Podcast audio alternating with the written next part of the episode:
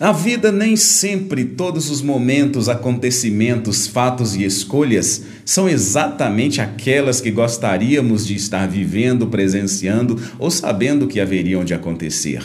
A grande verdade ou a grande pergunta que nos fica é: como seria de fato a nossa vida se realmente tivéssemos a direção do Senhor, a direção de Deus em todas as escolhas e decisões que viermos a fazer?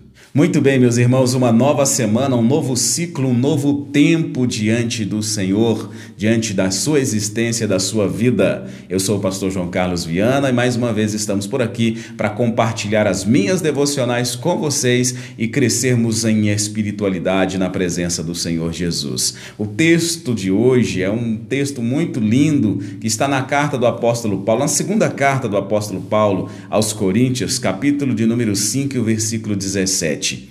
Esse texto nos mostra que há algo novo. Tudo se faz novo. Nos tornamos uma nova criação, temos uma nova vida, temos a possibilidade de fazermos novas todas as coisas. Abra o teu coração, Deus quer falar com você. Amigos e amigas em Cristo Jesus, todos os dias nós fazemos escolhas que definem as nossas vidas. Como seria a vida se você deixasse os princípios divinos, os princípios do Senhor guiarem as suas escolhas? Durante esses próximos dias, é sobre isso que eu quero falar com você e nós vamos conversar aqui. Vamos explorar, vamos ver princípios da direção do Senhor que nos ajudarão a encontrar sabedoria de Deus para as nossas decisões diárias. Todos os dias, uma série de decisões precisam ser tomadas. Se alguém, por exemplo, pedisse para você contar a história da sua vida, o que você diria? Você pode começar com algo onde você nasceu, por exemplo, o lugar onde você nasceu, onde você foi criado. Pode mencionar o seu primeiro amor. Talvez você fale sobre a grande mudança que a sua família fez ou quando você se formou na faculdade. Você é casado? Você poderia descrever como conheceu o seu cônjuge.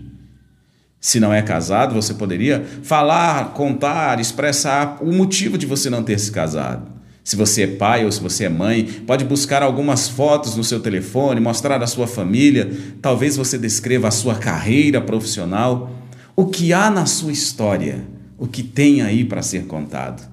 A maioria de nós temos capítulos que preferimos não compartilhar com ninguém. Talvez você tenha parado, terminado em algum lugar onde nunca quis estar. Você não queria explodir, mas infelizmente acabou explodindo. Tomou decisões que te levaram para mais longe de onde você pretendia ir. Você fez alguma coisa, algumas escolhas que lhe custaram bem mais do que você imaginou que teria que pagar. Você machucou pessoas, você comprometeu seus valores, quebrou promessas, fez coisas que acha que não tem como desfazer. Eu sei bem como é isso, eu entendo você. Agora, há uma boa notícia, boas notícias para você. A sua história ainda não acabou. Não é tarde demais para mudar a história que você contará um dia. Um dia você vai escrever a sua história para alguém e ela pode ser mudada, independentemente do que você fez ou do que você não fez. O seu futuro não está escrito. Você tem mais vitórias para alcançar, para conquistar, mais amigos para conhecer. Deixa eu dizer uma coisa para você mais uma diferença você vai poder fazer, mais bondade de Deus você vai poder experimentar. Quer você goste ou você não goste deste enredo até agora, com a ajuda de Deus, você pode transformar a sua história em algo que você tenha muito, mas muito orgulho de contar para as pessoas.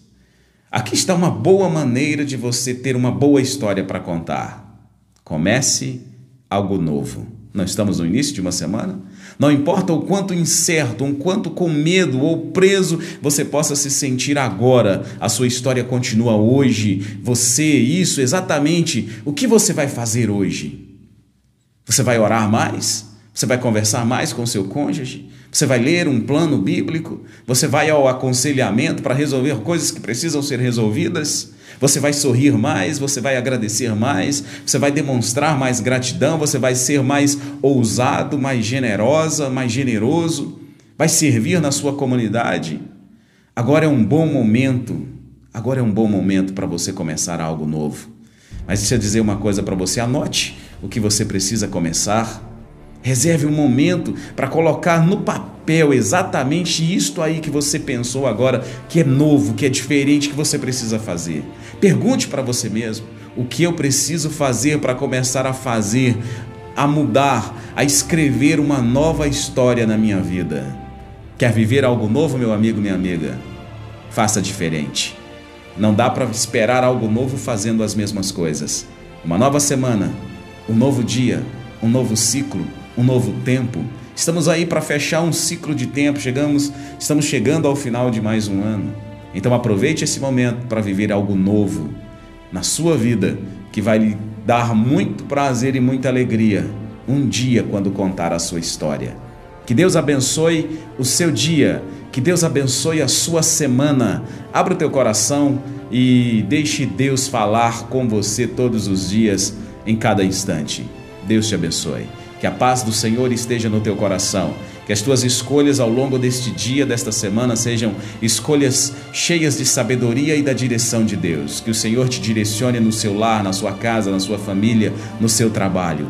Que a paz do Senhor, que excede a todo entendimento, ela esteja cobrindo a sua vida e o teu coração, te dando alegria, gozo, contentamento a todo instante que a saúde ela possa estar no seu corpo físico, que o Senhor te dê saúde física e te dê saúde mental, que você tenha uma mente saudável, que você tenha uma mente frutífera para as boas coisas, para as boas escolhas. Deus abençoe a sua vida, a sua família, a sua história.